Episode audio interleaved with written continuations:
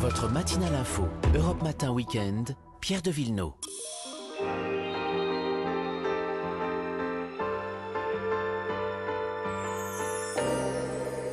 Les balades, comme chaque samedi, avec Marion Sauveur. Bonjour. Et Vanessa Zah. Bonjour. Bonjour à vous deux, direction Vanessa, la Provence ce matin, et plus précisément à une trentaine, vous nous dites, de kilomètres d'Avignon. Oui, parce qu'on part à l'île sur la Sorgue. Vous savez, celle qu'on appelle la Venise contadine. Alors, pour donner une idée du pourquoi, eh ben, on va se rendre sur place, évidemment, et ça, on va le faire avec euh, Xavier Feuillon de l'Office du tourisme. Écoutez. La ville, qui au Moyen Âge était sur un marais, euh, était une zone de pêcheurs. Donc la ville a progressivement gagné, mais elle est constamment entourée de canaux euh, dus euh, à la rivière de la Sorgue, qui naît 6 km plus haut à Fontaine de Vaucluse, donc qui est très très belle, et qui, euh, qui arrose littéralement toute la ville avec de multiples petits canaux. C'est magnifique. Ah, Ça donne envie de déambuler. On, on peut le faire sur l'eau d'ailleurs. Ah oui, on peut le faire en canoë-kayak. En revanche, je vous conseille pas de le faire en négotchine. Qu'est-ce que c'est que ce Alors, truc alors, négotchine en provençal, Pierre, ça veut dire chien noyé. Ah. Vous allez dire, vous allez me dire quel rapport. hein Ça fait Réponse pas de rêver comme ça. En fait, ce sont des barques à fond plat qui étaient utilisées par les pêcheurs. Hein. C'est pas du tout une attraction touristique. Ça date depuis des siècles. Et donc, euh, l'île sur la Sorgue avait eu l'insigne honneur d'être euh, une zone de pêche euh, pour les papes en Avignon. Et donc, de cette période est née la création de ces barques à fond plat qui permettaient effectivement de, euh, pêcher dans- sur la rivière. L'inconvénient, c'est qu'elles sont très instables, d'où euh, cette expression, même un chien euh, aurait du mal à tenir en équilibre sur cette barque. Voilà, mais alors moi j'en connais qui tiennent en équilibre, ce sont ceux qui sont dans les clubs de négotchine. Et alors, en général, c'est l'été, mais ils peuvent commencer au printemps. Ils vous font des démonstrations. Euh, c'est une tradition assez très festif. Vous avez les anciens et les jeunes euh, qui font des joutes ensemble. Ils peuvent aussi vous donner des cours. Et puis, ils organisent euh, des marchés flottants. Ça donne un petit côté marais poids de vent, d'ailleurs. Et qu'est-ce que vous nous conseillez de faire, Vanessa, côté nature? Alors, Vous pouvez rayonner autour de l'île sur la Sorgue parce qu'il y a des, des spots de nature assez incroyables pour la pêche, euh, les balades à pied, à vélo. Euh, le coup de cœur de, de Xavier, c'est le site du partage des eaux euh, qui est en amont parce qu'il y a des espaces pour pique-niquer et puis se poser au frais euh, quand il commence à faire chaud. C'est assez agréable. hein. Bon, pardon, euh, l'île sur euh, la Sorgue, c'est aussi le spot pour les amateurs d'antiquité. hein. Ben ouais, vous avez raison, Pierre, parce que c'est surtout une, une grosse référence. Euh, c'est le top, il est dans le top 3 hein, quand même, ce village euh, avec Londres et Paris en Europe. Euh, alors vous allez me dire comment l'île sur Sorgue est, est arrivée là Eh bien, dans les années 70, euh, quelqu'un a simplement trouvé que le marché du dimanche matin, Mhm. avec ses légumes, ses fruits, bah, se prêtait aussi à pouvoir poser une petite table et vendre des objets. Voilà, et c'est comme ça que les premières euh, brocantes sont nées euh, à l'île sur la Sorgue. Et puis en aiguille, bah, c'est devenu une, euh, voilà, une des plus emblématiques euh, plateformes d'antiquité.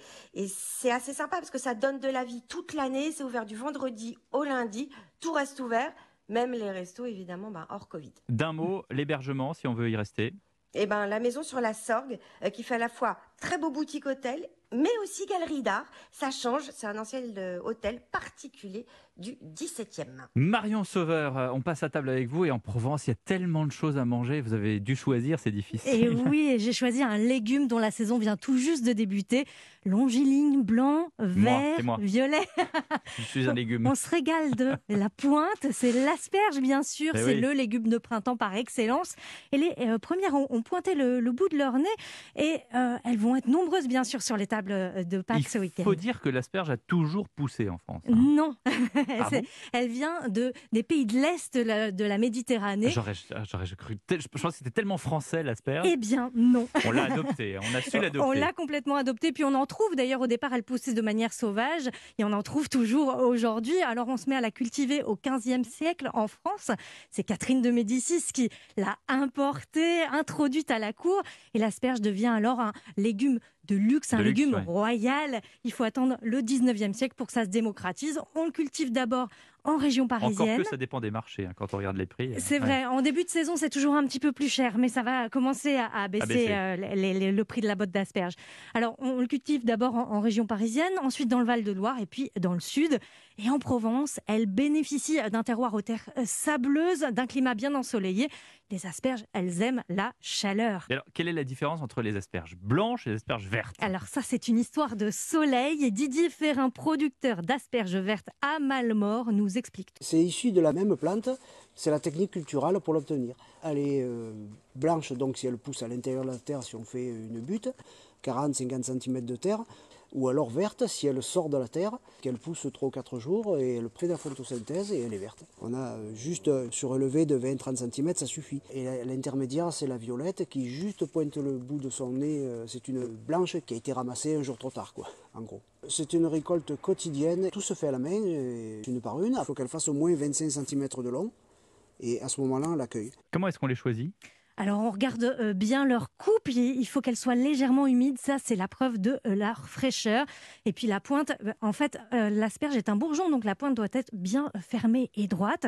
Ensuite on la conserve au réfrigérateur dans le bac à légumes, dans un torchon humide pour pas qu'elle soit déshydratée. Alors comment est-ce qu'on les cuisine aussi ces asperges vertes? Alors à la vapeur, surtout pas dans l'eau bouillante, sinon elles vont perdre tout leur goût, le goût va partir dans l'eau. Exactement. Vous vérifiez en fait la cuisson avec la pointe d'un couteau, sinon ça fonctionne bien sûr poêlées. Et moi, je les adore euh, crues. Si elles sont grosses, vous les faites à la mandoline. Ah oui, les asperges vertes, ça se mange cru.